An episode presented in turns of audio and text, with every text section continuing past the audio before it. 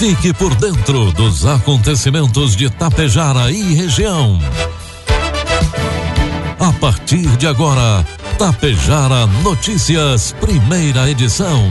Um trabalho da equipe de jornalismo da Rádio Tapejara.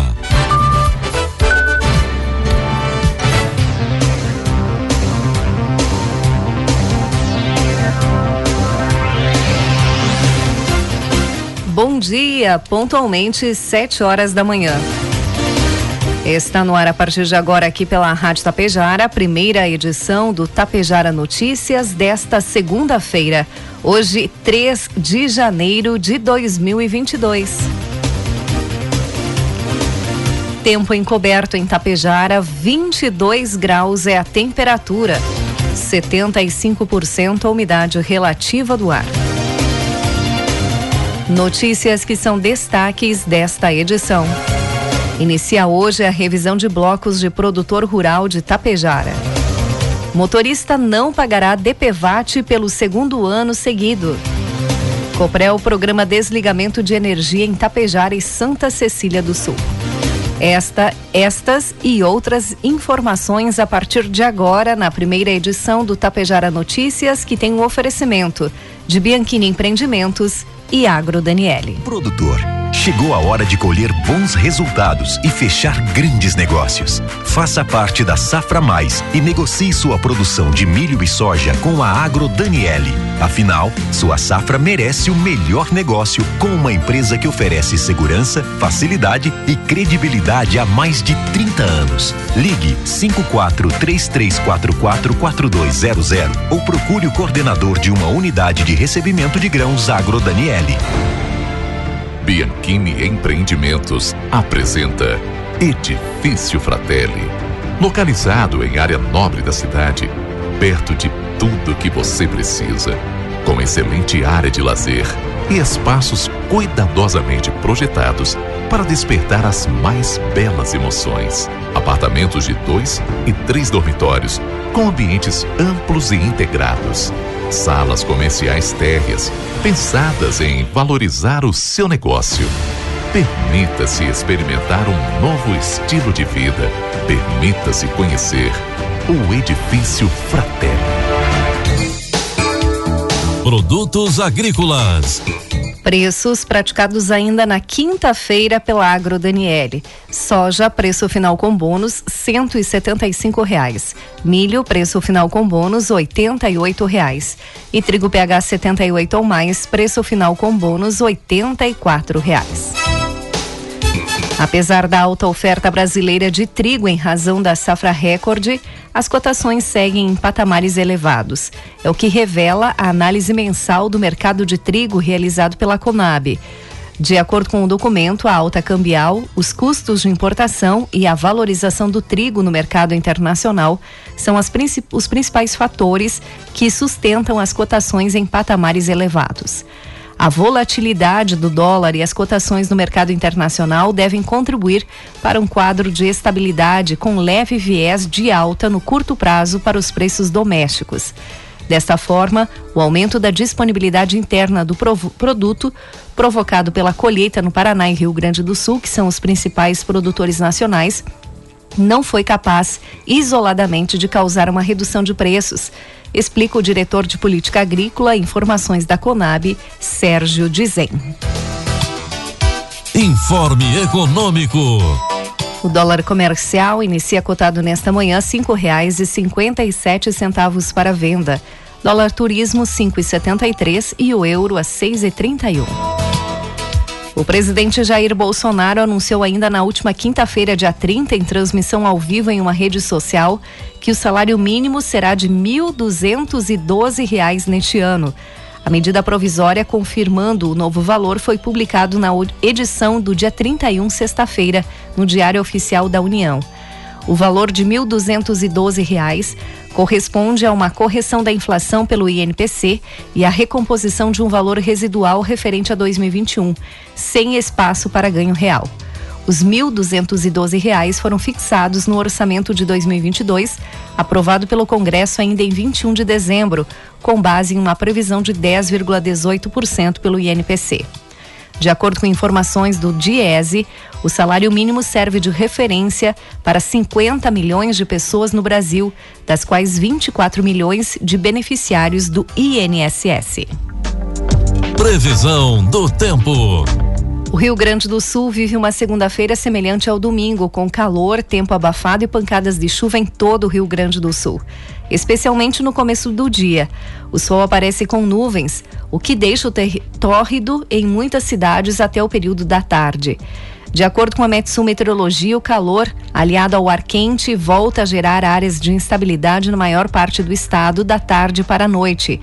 A chuva novamente deve ser irregular e atingir pontos isolados, junto de temporais localizados que podem causar vendavais com potencial de dano e granizo. Instituto tem uma previsão de chuva para a nossa região hoje, precipitação de 8 milímetros, diz o Clima Tempo. Vamos então às imagens do satélite que mostram em Tapejara Tempo instável com pancada de chuva pela manhã. À tarde, o sol aparece entre nuvens. Previsão para Tapejara hoje de 8 milímetros e a temperatura deve chegar aos 29 graus. Neste momento, faz 22. Para amanhã, o satélite mostra em Tapejara sol entre nuvens pela manhã e pancada de chuva à tarde, aproximadamente 9 milímetros. Amanhã a temperatura deve oscilar entre 21 e 29 graus. E o temporal que atingiu pontos isolados do Rio Grande do Sul na tarde de ontem deixou quase 120 mil clientes sem energia elétrica nas áreas atendidas pela RGE e pela CE Equatorial. Por meio da assessoria de imprensa, a RGE informou que 58 mil clientes foram atingidos.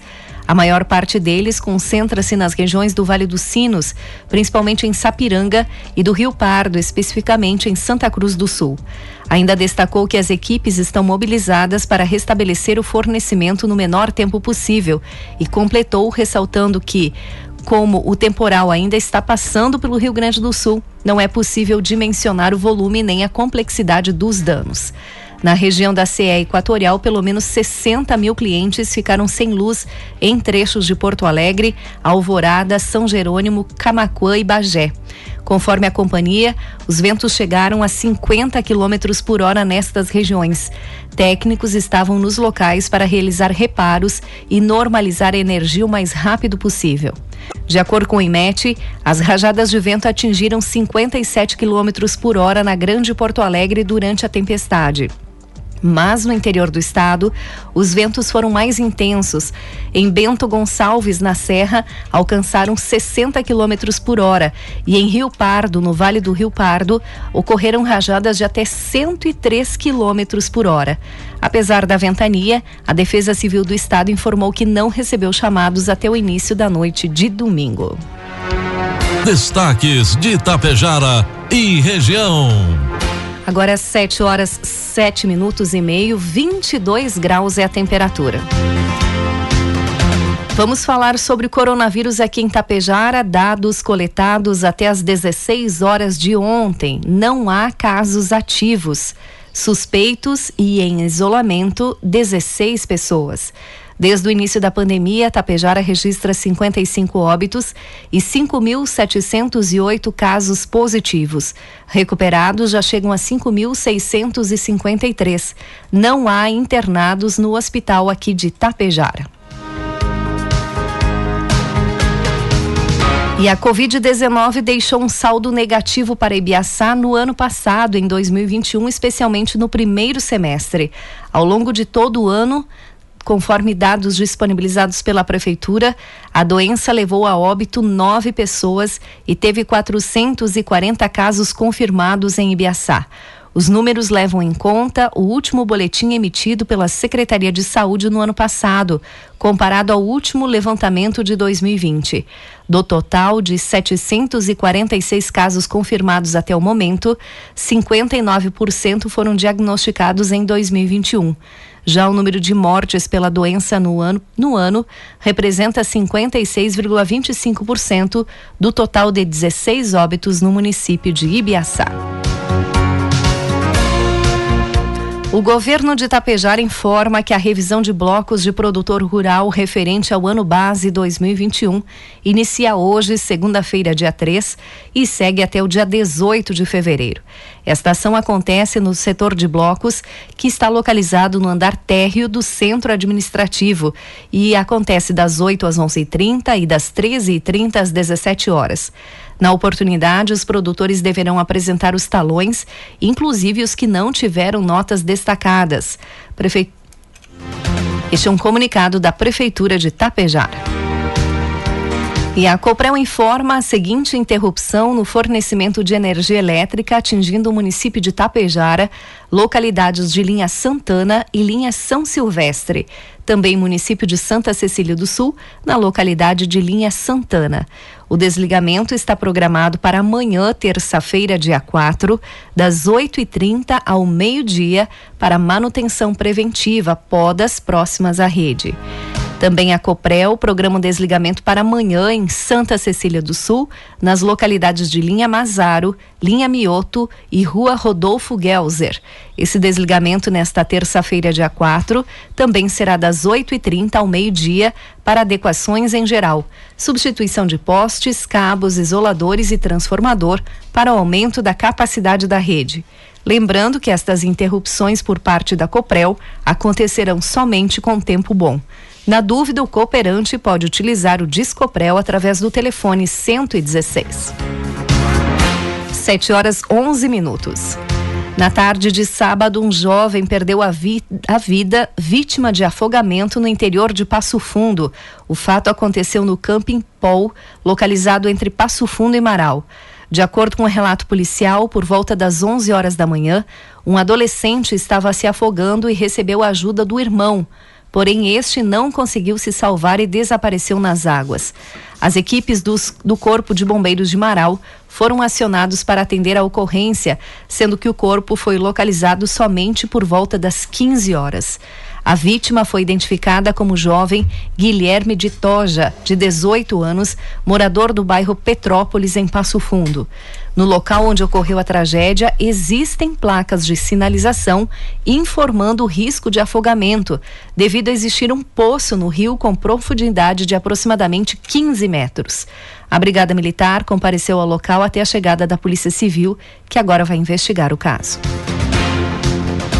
Às 3 e 20 de ontem, domingo, o Serviço de Atendimento Móvel de Urgência, o SAMU de Getúlio Vargas, foi acionado por familiares para atender a um chamado no bairro São Pelegrino, em Getúlio Vargas. No local, a guarnição constatou o óbito de uma mulher de 35 anos. A Brigada Militar esteve no local, mas não repassou informações. A Polícia Civil também foi comunicada e acionou a funerária, que fez a remoção do corpo. Um inquérito agora deve ser aberto para apurar as circunstâncias da morte. E um incêndio atingiu ontem um galpão na comunidade de Santa Rosa, interior de São José do Ouro. Conforme os bombeiros voluntários de São José do Ouro, o incêndio consumiu totalmente a edificação, que era de madeira, e também atingiu dois implementos agrícolas. Não houve feridos, somente danos materiais. Foi feito o rescaldo no local e impedida a propagação do incêndio nos arredores. Foram deslocados nove bombeiros e três veículos de combate e utilizados aproximadamente 16 mil litros de água. Um acidente de trânsito entre uma carreta bitrem carregada com trigo e uma caminhonete S10 ocorreu na tarde de ontem na ERS 343, na curva da Pitangueira, em Cacique Doble. Bombeiros voluntários de São José do Ouro e bombeiros voluntários de Cacique Doble, além da Brigada Militar, atenderam a ocorrência. Na caminhonete com placas de Ibiaçá estavam três ocupantes. Uma das pessoas que estava na carona teve um lesão no braço e foi encaminhada ao Hospital São José. Os demais não se feriram gravemente. A informação é de que o caminhão trafegava no sentido Cacique Doble São José do Ouro e a caminhonete no sentido contrário, quando houve o acidente. O trânsito precisou ser controlado. Parte da carreta ficou sobre a pista. O condutor da carreta não se feriu. 7 horas 14 minutos e meio. E pelo segundo ano seguido, os motoristas ficarão isentos de pagar o seguro obrigatório de danos pessoais causados por veículos, conhecido como DPVAT. A medida foi aprovada no último dia 17 pelo Conselho Nacional de Seguros Privados, órgão vinculado ao Ministério da Economia. Segundo o Conselho, a isenção pode ser concedida porque existe um excedente de recursos no fundo da Caixa Econômica Federal que administra os recursos do DPVAT para cobrir os prejuízos com acidentes de trânsito. Ao ser constituído em fevereiro de 2021, o fundo DPVAT recebeu 4 bilhões e 300 milhões de reais do consórcio de seguradoras que formavam a seguradora líder para o fundo. Desde então, o dinheiro vem sendo consumido com o pagamento das indenizações. Também o Conselho atendeu a pedido da Superintendência de Seguros Privados, a SUSEP. O excedente foi formado com os prêmios pagos pelos próprios proprietários de veículos ao longo dos anos. Apesar de ajudar os motoristas, a medida afeta o Sistema Único de Saúde, que recebia 45% da arrecadação anual do DPVAT. A isenção vale para todas as categorias. Caso a cobrança fosse mantida, os motoristas teriam que pagar de R$ reais até 600 reais para custear as coberturas do seguro obrigatório. As tarifas variam conforme o tipo de veículo e a região do país. Auxílio Brasil, o calendário de pagamentos de 2022 vai começar no dia 18. Quem traz informações é a repórter Sandra Fontela. O pagamento do Auxílio Brasil 2022 começa no dia 18 deste mês para quem tem o número de identificação social NIS com final 1. O calendário oficial de pagamentos para este ano foi divulgado na quinta-feira. Para saber em que dia o benefício vai ficar disponível para saque ou crédito em conta bancária, a família deve observar o último dígito do NIS, impresso no cartão de cada titular. O pagamento de janeiro termina dia 31 para quem tem NIS com final zero. A parcela mensal fica disponível para saque por 120 dias após a data indicada no calendário. Se o beneficiário precisar de informações, pode acessar os canais de atendimento. O telefone 121 do Ministério da Cidadania também funciona como central para denúncias. O número 111 é o canal de atendimento ao cidadão da Caixa Econômica Federal e tem informações sobre o cartão e o saque do benefício. Pelo aplicativo Auxílio Brasil, também da Caixa, o beneficiário também se atualiza. De Brasília, Sandra Fontela. 7 horas 17 minutos e meio. E o INSS, Instituto Nacional do Seguro Social, vai retomar a prova de vida a partir deste ano. Aposentados e pensionistas deverão realizar o procedimento no mês do seu aniversário, de acordo com o novo calendário. A obrigatoriedade da medida estava suspensa por causa da pandemia. Para os beneficiários que não fizeram a prova de vida entre novembro de 2020 e de dezembro de 2021, o procedimento deverá ser realizado a partir de fevereiro deste ano por um dos canais disponíveis, que é na própria agência bancária onde o segurado recebe o benefício ou por meio de biometria facial ou digital. Os demais que realizaram o procedimento nesse período devem fazer agora no mês do seu aniversário. O início dos bloqueios para quem não cumprir a medida será a partir do mês de julho. Em caso de dúvidas, aposentados e pensionistas podem utilizar os canais de atendimento, o Meu INSS, site ou aplicativo, ou a Central 135, que funciona de segunda a sábado, das 7 às 22 horas. 7 horas 19 minutos, 22 graus é a temperatura.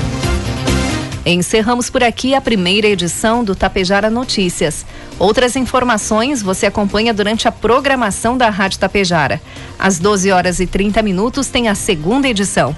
A todos um bom dia, um, uma excelente semana e um feliz 2022.